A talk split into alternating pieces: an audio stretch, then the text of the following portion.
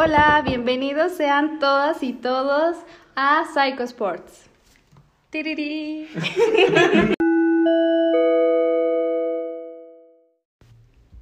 Hola chicas y chicos, bienvenidos al nuevo episodio de Psycho Sports. El día de hoy vamos a hablar de el lado oscuro del deporte.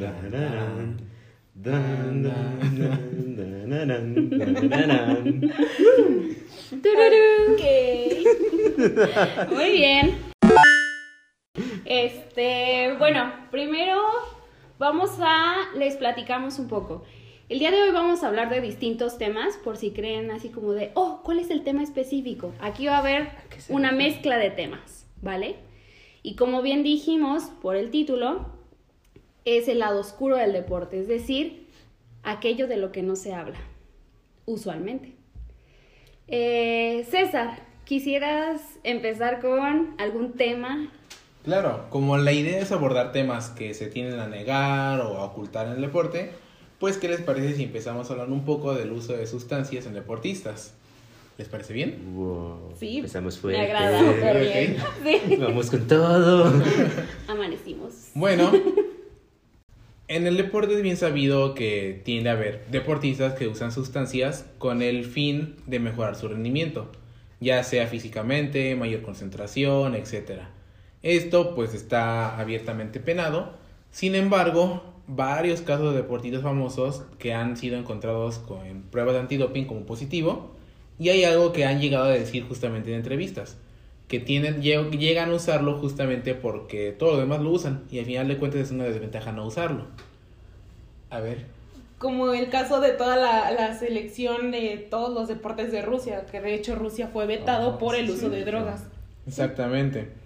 Si no es un tema que tiende a llevar justamente al abandono del deporte, a que se le quiten varios premios, a que el deportista no pueda volver a recuperarse.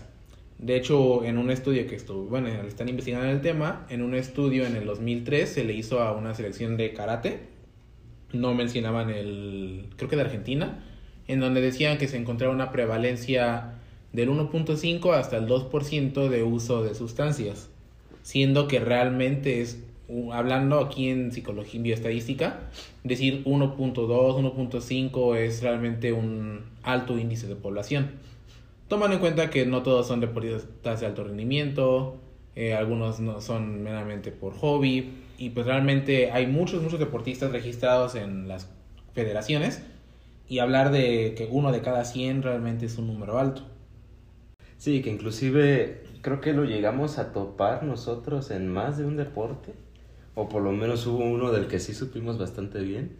No vamos a mencionar deporte, pero no sé si se acuerdan de, de un entrenador que le daba cierto tipo de laxante a sus deportistas. Ah, cierto. Sí. Cierto, cierto. Bueno, Este- realmente fueron dos de los que nos enteramos. Sí, fueron dos de los que nos enteramos por y por los mismos deportistas. O sea, ni siquiera que nosotros fuéramos como de, de a ver qué encontrábamos por ahí oculto.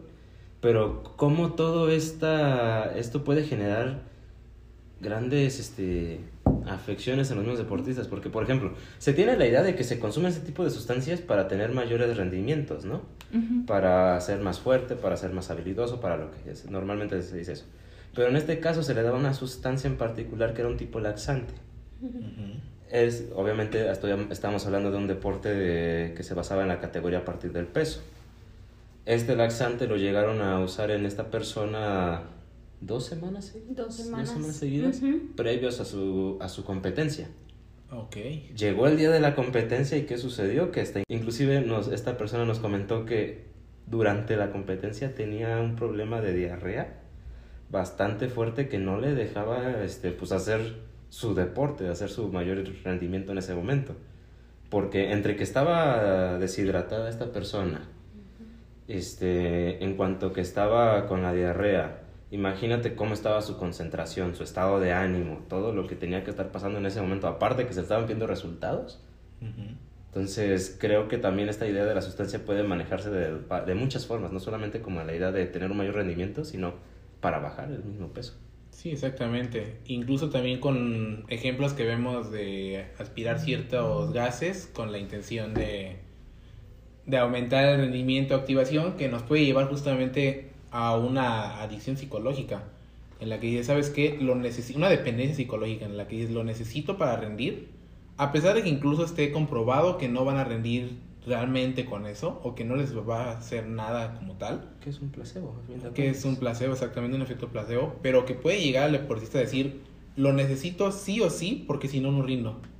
Y entonces llegan como esta fijación de, si no, si no tengo esta sustancia, si no me tomo esta bebida energética, si no me tomo esto en específico, no voy a tener un buen rendimiento. Y llegamos a esa parte de la dependencia. Y termina volviéndose incluso parte del ritual competitivo o precompetitivo del deportista. Y eso es un problema porque al momento de que te pones a, a desafiar tal vez ese ritual, porque o sea, también lo que hacemos es esta parte, ¿no? De ver cómo es su ritual previo a la competencia, durante la competencia, qué paso sigue, cómo se prepara, todo ello. En cuanto le haces un comentario a X deportista acerca de lo que haces, como de, hey, ¿qué te pasa? Es mi ritual, déjalo, no lo toques. Pero realmente es evaluar si si sí tiene ese, esa utilidad o si solamente es esto que decíamos un efecto placebo. Y aparte de la utilidad, los costos-beneficio, de, ok, sí, te está sirviendo, va, pero a cambio de qué, qué parte de tu salud estás arriesgando a futuro, qué es lo que te está pasando, porque volviendo a la parte ilegal, bueno, de, de sustancias ilegales, puede que sí le dé cierto beneficio, sí logre cierto rendimiento, pero a futuro, ¿qué le está causando ingerir esto, aspirar esto, fumar esto? Y realmente qué tan difícil va a ser llegar a, a dejarlo de lado. Porque justamente en ese estudio que decía, comentaban que la mayoría de las, en su mayoría la sustancia que más consumían pues era eh, cannabis. Y justamente aquí entramos al tema de, realmente la- el cannabis puede llegar a afectar, por ejemplo, el sistema respiratorio. Y era una selección que, re- que requería como tal un esfuerzo aer- anaeróbico. Entonces, quizá en su momento estaban teniendo buenos resultados, pero después qué? O sea, ¿qué van a hacer con todas las consecuencias que tienen? Eh, también se suele saber que algunos entrenadores llegan a tener como ciertos rituales previos a la competencia, como son el darles chicles de cafeína a sus deportistas con el afán de que se activen para la competencia. Entonces, me parece que esto podría ser, mm, digamos, como un foco rojo, ya que los deportistas confían en su, en su entrenador y al final pues lo consumen, ¿no? O sea, tanto, por ejemplo, laxantes, estos chicles, que, di- que decimos, ok, es cafeína, es algo usual. Pero, Pero aún así, porque el deportista debe depender, o su rendimiento debe depender de algo ah, Externo. externo, exactamente. Claro, y que finalmente cualquier sustancia que estés utilizando a puro, ¿cómo se llama? Ah. Indiscriminadamente. Ajá, que estés usando indiscriminadamente, pues va a generar adicción. Y más en estos casos, ¿no? Porque como ya lo comentaron anteriormente, eh, estás haciendo que tu rendimiento dependa de algo más y generando la idea de que si no lo consumo, no voy a generar el mismo rendimiento que, que he generado anteriormente. Claro. Y creo que eh, para esta situación, si pueden, les recomendaría ver la, el docu- documental en Netflix, Ícaro, que se habla de todo esto. Es respecto a la, a la selección rusa que comenté al inicio, eh, de cómo estuvo todo. Porque hubo mucho problema de dopaje y de hecho se supone que la eh, Rusia fue vetado de Olimpiadas por cierto tiempo debido a que hubo un alto índice de dopaje. Y pues pasan ahí cómo estuvo todo, el doctor que estuvo encargado de, de cubrir, porque realmente se cubrió todo eso, y no por algo estuvieron ganando tantos premios, medallas y todo al momento de, Ah, bueno, en este documental pues van a poder darse cuenta de algunas de las cosas que pasan y que pues no está en las manos de los deportistas, ¿no? Y, y- de hecho sale en, si no me recuerdo, creo que ya es casi al final, cuando se hace el juicio, porque se lleva a juicio, eh, todo esto los deportistas lo sufrieron horrible, porque tantos años preparándose para llegar a, Olimpiadas y que pues por las decisiones que se tomaron en sus federaciones terminaron vetados, ¿no? Y no, no, podían participar en las competencias más grandes a nivel mundial por esta situación. Y es que ni siquiera fue solamente a los que se les encontró, ¿no? Fue solamente todos los equipos rusos. A todos, o sea, Sí, todo, no todos los ver. equipos rusos estuvieron vetados porque absolutamente todos estaban dopados. Ah, ok. O sea, y no era, y si no mal recuerdo lo que decía este señorcito, el médico pues que estuvo encargado en, en- de la Secretaría del Deporte, digámoslo así, eh, los deportistas no sabían, Mm.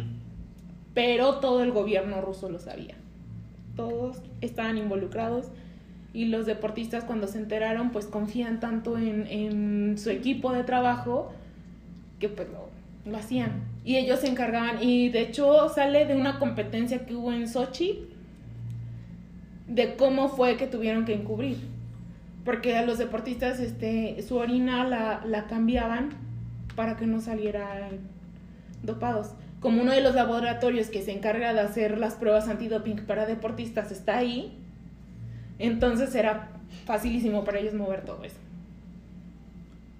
Y bueno, igual comen- siguiendo con el tema de esto, de del consumo de sustancias, pues no hay que olvidar que aunque sea deporte, pues ya hemos dicho muchas veces que seguimos siendo personas, seguimos siendo individuos y que actuamos realmente de una forma muy similar.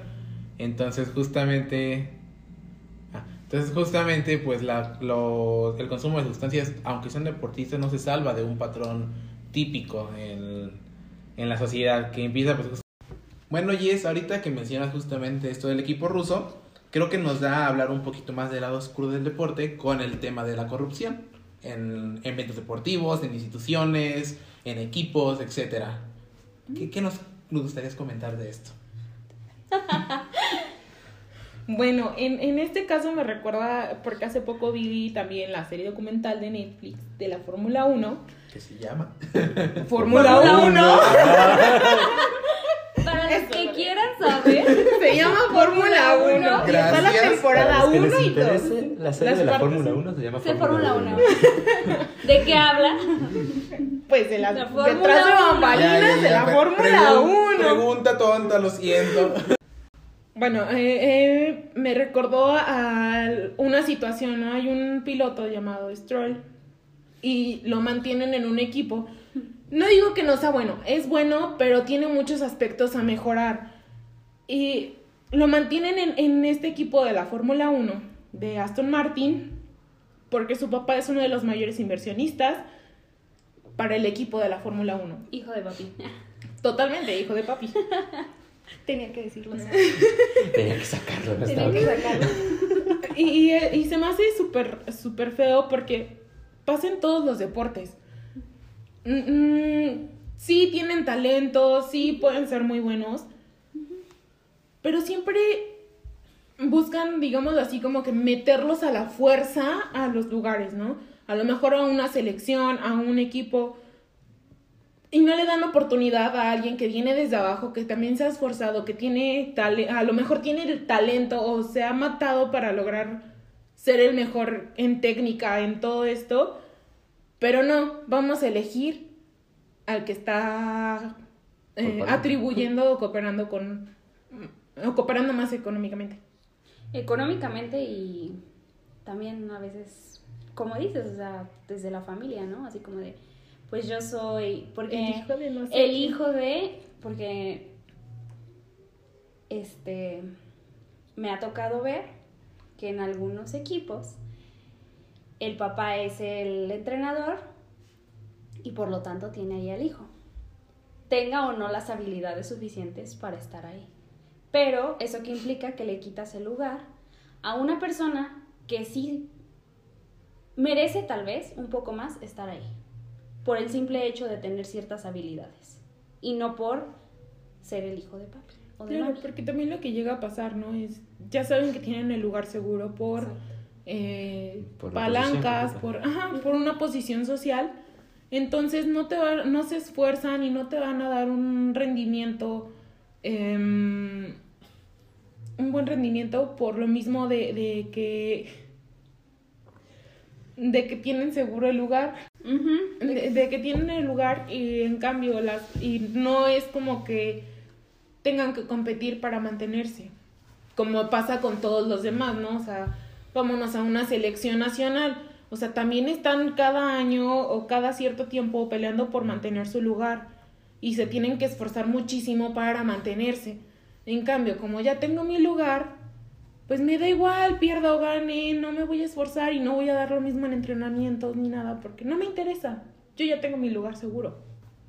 Ajá, suele pasar eso y también eh, con algunos que, como saben que tienen todas estas habilidades y que ya dieron medalla y medalla y medalla y medalla, ya creen que tienen un lugar seguro y llegan como a perder como los pies de la tierra, Del suelo. del suelo. Eh, luego suele pasar que algunos deportistas, como siempre traen medalla o, o ganan usualmente, ya se sienten al final como muy elevados y ya creen que por eso eh, pues tienen un lugar asegurado, ¿no? Y, y ahí es donde también entra esta parte de la corrupción, porque ¿por qué no le das ese lugar a una persona que sigue como esforzándose, esforzándose, esforzándose y se lo sigues dando a alguien que ya tal vez se volvió mediocre solo porque Y que dando- también buscan bloquear caminos, ¿sabes? Me acordé de una situación que, de la que me llegué a enterar de un deportista que le bloquearon totalmente el camino para llegar a selección porque tuvo una diferencia con alguien y esta persona tenía contactos eh, para con la selección, con selección nacional, entonces se encargó de hacer que le bloquearan todo el camino y no estar en selección. O sea, por más que se esforzaba, por más que iba a competencias, pues ya le tenían más que bloqueado el camino. Y es que el problema es que esto pasa en todos los deportes, a todos los niveles. En el equipo de la escuela va a haber siempre un favorito. Va a llegar el hijo del entrenador y va a ser titular. En los equipos, no sé, para juegos nacionales, quizás no tanta importancia como la Olimpiada, Olimpiada como tal. En donde hacen sus equipos, sobre todo en, en deportes de equipo. Donde se arma solamente con los favoritos, con los de cierto entrenador, con los que son de hace tiempo, que ya los conocen, y realmente no te dan la, la importancia a ti mismo. Me acuerdo mucho de un compañero de voleibol que tiene todas las capacidades, tanto físicas, morfológicas, todo para, para ser un seleccionado nacional. Sin embargo, cuando viene a las pruebas para seleccionado, selección de Guanajuato, él va, hace las pruebas, bloquea mejor que todos, remata mejor que todos, tiene mejor saque que todos. Para Ciudad realmente tenía un muy buen nivel. Sin embargo, ahí lo que sucedía es que el entrenador que estaba encargado de la selección de, de este estado eh, ya tenía su equipo, ya tenía a- con los que siempre jugaba y realmente lo invitó como pantalla de estamos haciendo pruebas abiertas para ver quién va a ser la selección del estado. Pero pues en realidad no era así, en realidad hasta lo- los chicos que no fueron a las pruebas terminaron quedando en la selección porque eran de su equipo. Y esto pasa por realmente en todos los niveles. Eh, chicos, no sé si, bueno, eh, creo que siempre ha habido un debate respecto a esto y es que si los deportistas tienen o no trastornos mentales. ¿Ustedes qué opinan? Pa, pa, pam. Pues siempre ha existido, ¿no? Más bien es, el- como en alguna ocasión anterior lo llegamos a hablar, se les ve como seres así, bueno, no seres, sino como personas Entes. que... Entes que vagan por las calles. Nadie los ve, pero todos sabemos que ahí sabemos están. que Pues como mencionamos anteriormente, se les ve como personas todopoderosas, ¿no? De que todo lo pueden y no les pasa nada, ¿no? Eh, eh, pero realmente hay muchos trastornos emocionales, porque finalmente todos se van desatando de la parte emocional. Y no se hablan por lo mismo, ¿no? De que tienen que ma- mantener cierta imagen. Y muchos casos tienen que ver con anorexia eh, por ansiedad y bulimia, que en deportes de combate es de las que más se da por lo mismo que tienen una categoría por peso y necesitan mantenerse en ese peso. De hecho, también en otro estudio eh, que se hizo con deportistas de, creo que de Italia, mencionaban que se les hizo justamente una evaluación de trastornos de la conducta alimentaria y abarcaba un to- una prevalencia del 25%. Estamos hablando de que una es cuarta muy alta. una cuarta parte de la población de deportes en donde involucra mucho el peso llega a tener un trastorno de la conducta alimentaria. Cuando realmente si vemos en manuales de diagnóstico, no la prevalencia no va más allá del 5, 8% y en este caso que, que en esta sociedad exista un alto número es preocupante. Claro.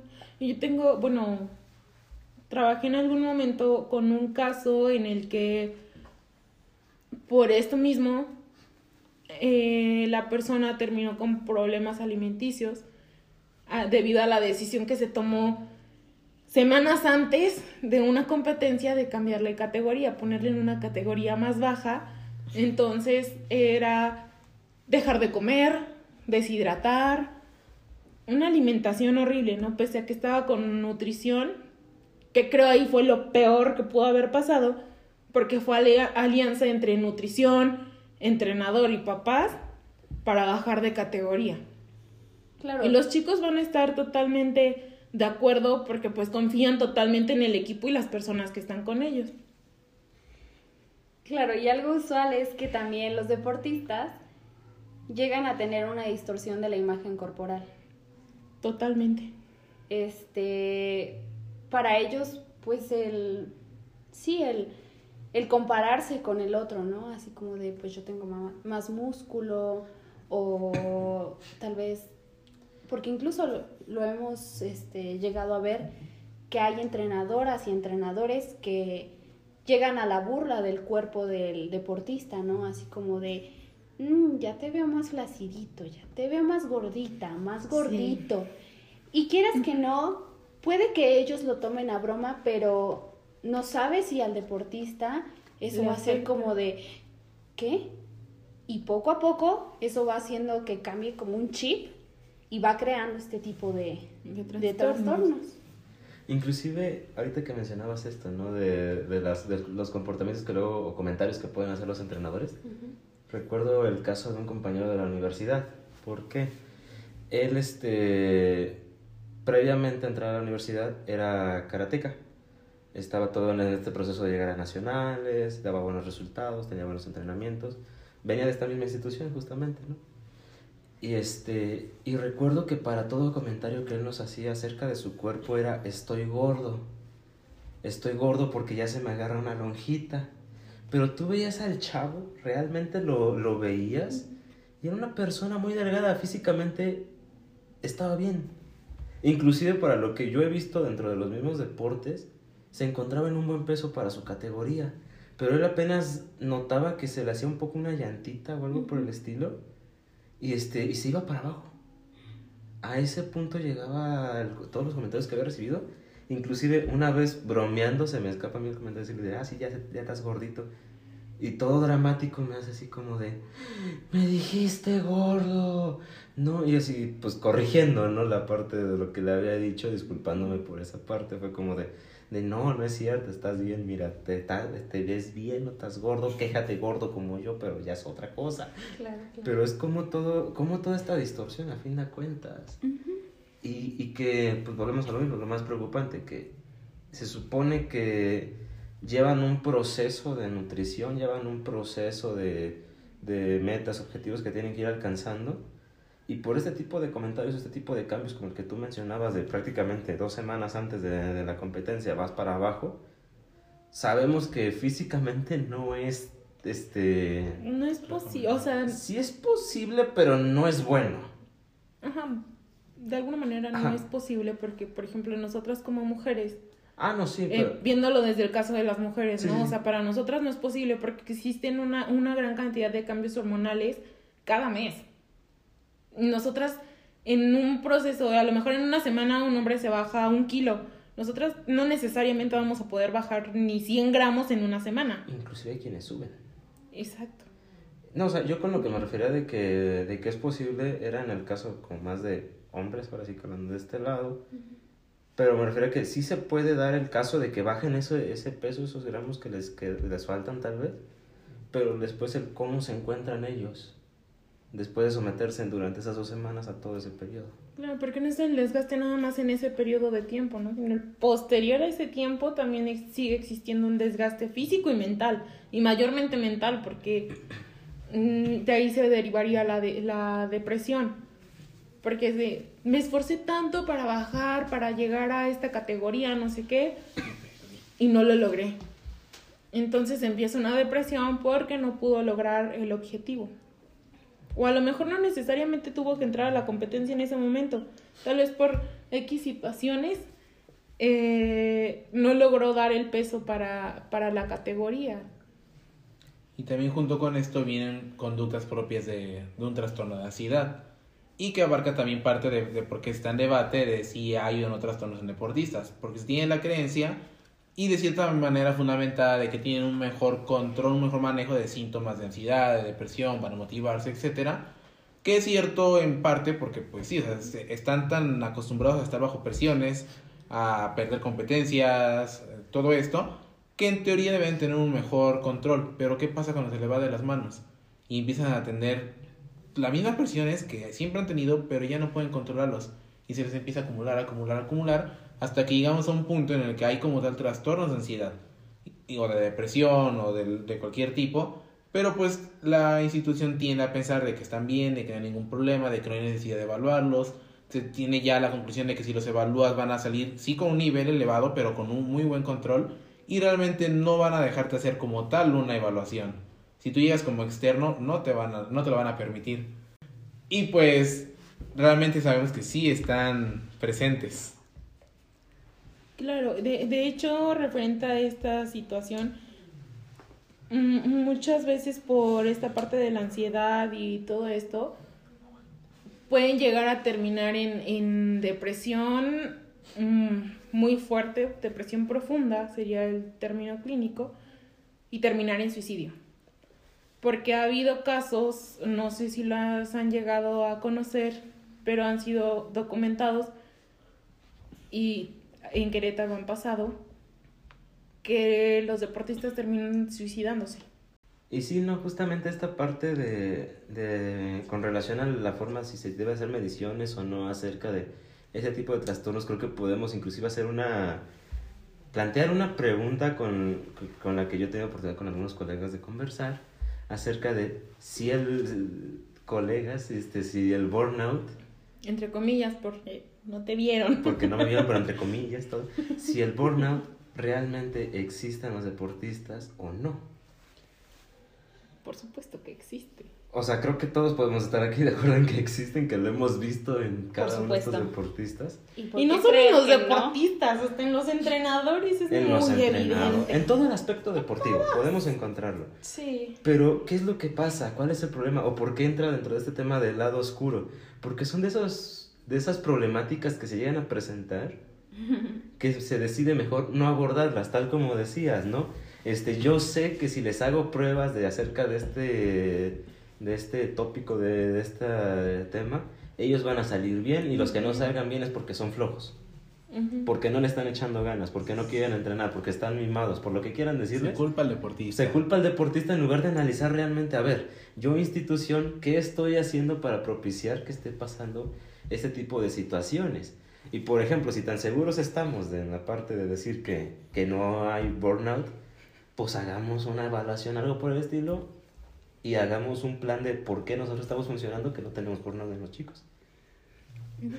Solo para los que nos escuchan, que no saben lo que es burnout, pues se le conoce como un síndrome de agotamiento mental eh, derivado de una carga muy exigente de trabajo. Normalmente se habla dentro del campo laboral, pero también estudiantes, este, deportistas, etcétera, cualquier que esté bajo una carga pesada de trabajo puede sufrir justamente del síndrome de burnout. Sí, porque de hecho ahorita ya se puede encontrar en, en cualquier es- espacio. Inclusive hay estudios de para universitarios, para deportistas, para políticos, creo que también hay estudios, si no me equivoco. Ah, caray, para políticos. Sí, también tienen de repente. Cuando trabajen. Sí. Oh. Es que es el burnout por tener tanto dinero, no saben qué hacer. Ah, ahora.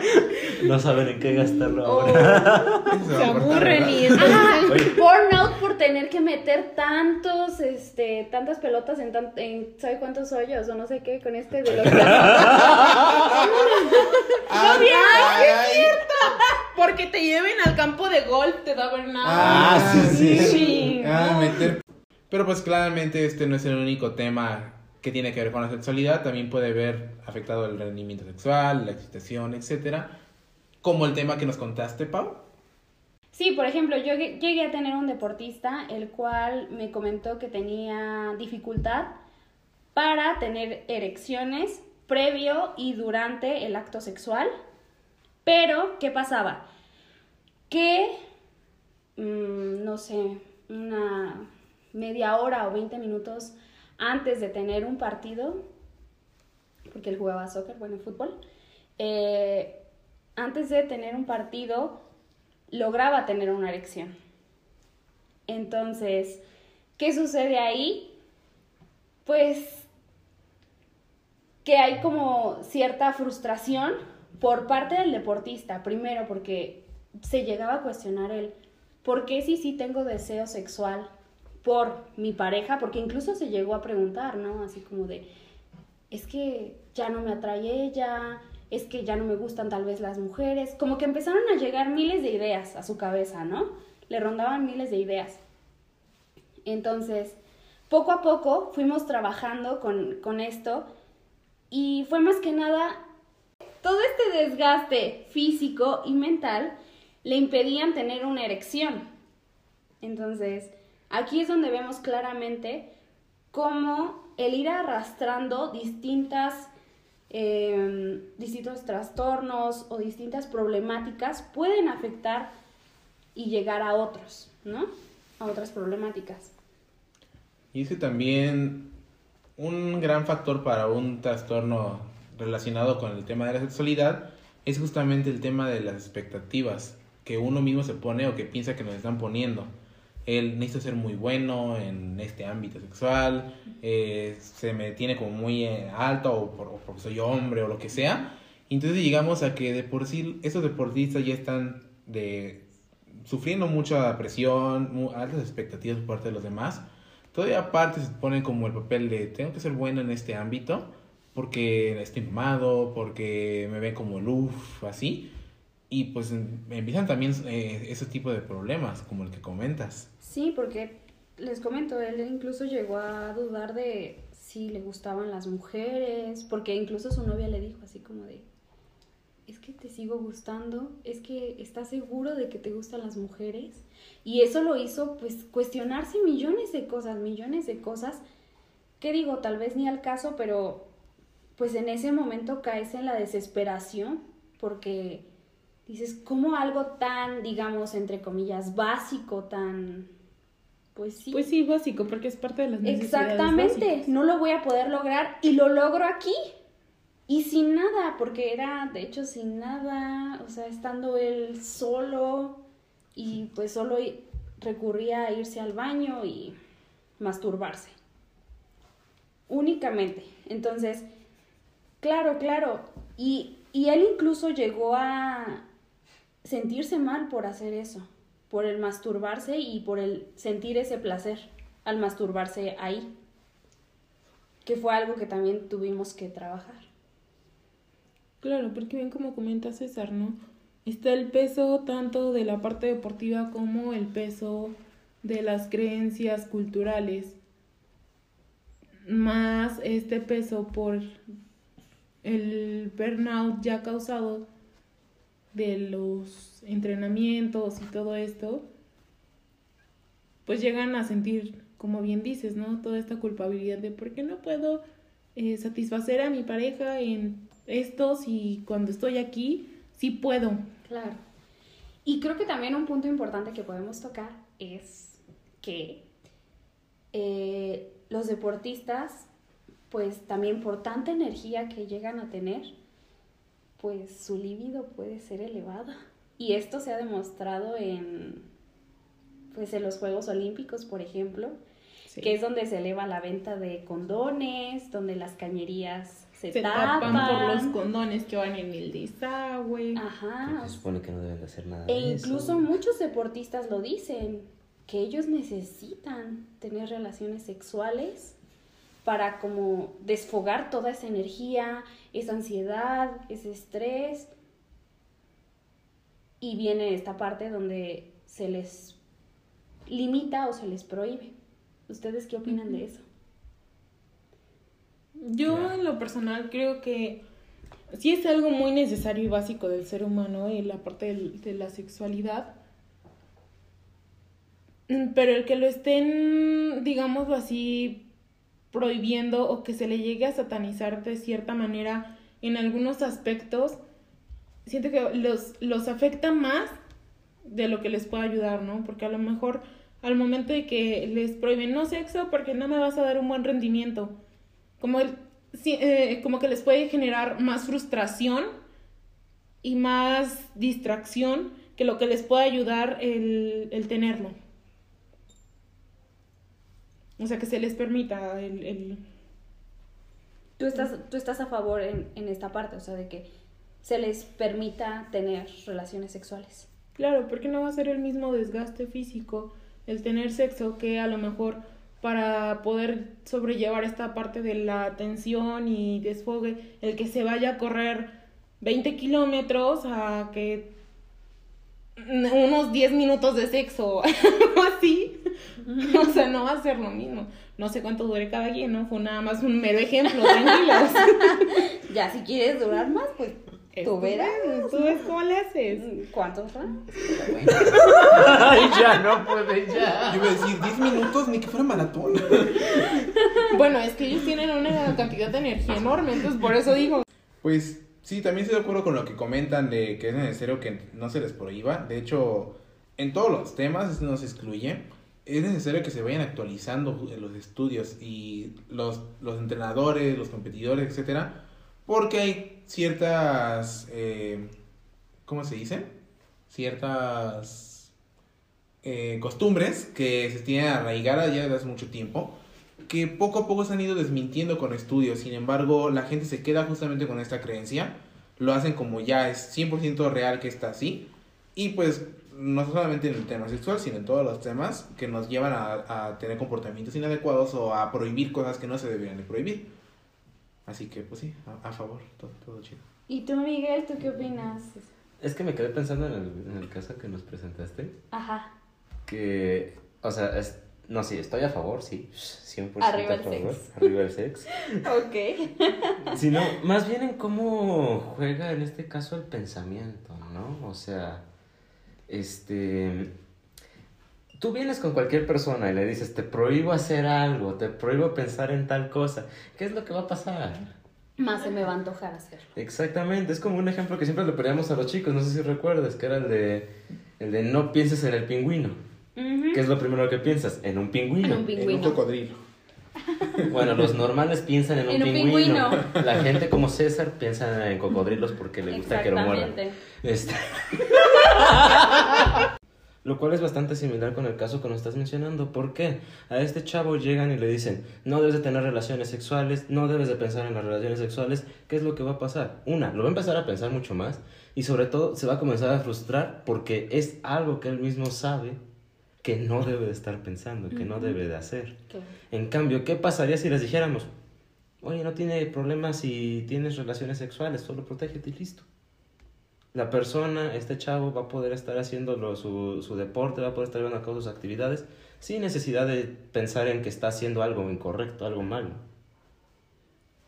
Exacto. Me, me recuerda en alguna ocasión eh, se llegó a comentar de que esta, esta regla de celibato se levantó en una selección, fue en una, en una, en un mundial, se levantó para un equipo y el equipo seguía dando un buen rendimiento, ¿no? Los, los problemas que hubo no fue porque esta regla se hubiera levantado, sino porque tenían que encargarse de otras cosas que no estuvieron bien planeadas referente a sus familias y pues la concentración y el rendimiento no fue el mismo porque tenían que encargarse de esta parte de ver a lo de las familias y no porque se haya levantado el celibato ¿Qué es lo que que posteriormente salió que fue fue esta situación no Ajá, que no tiene nada que ver a fin de cuentas si la persona tiene relaciones sexuales o no. Exacto Bueno chicos, entonces estos son solo algunos de los temas del lado oscuro del deporte.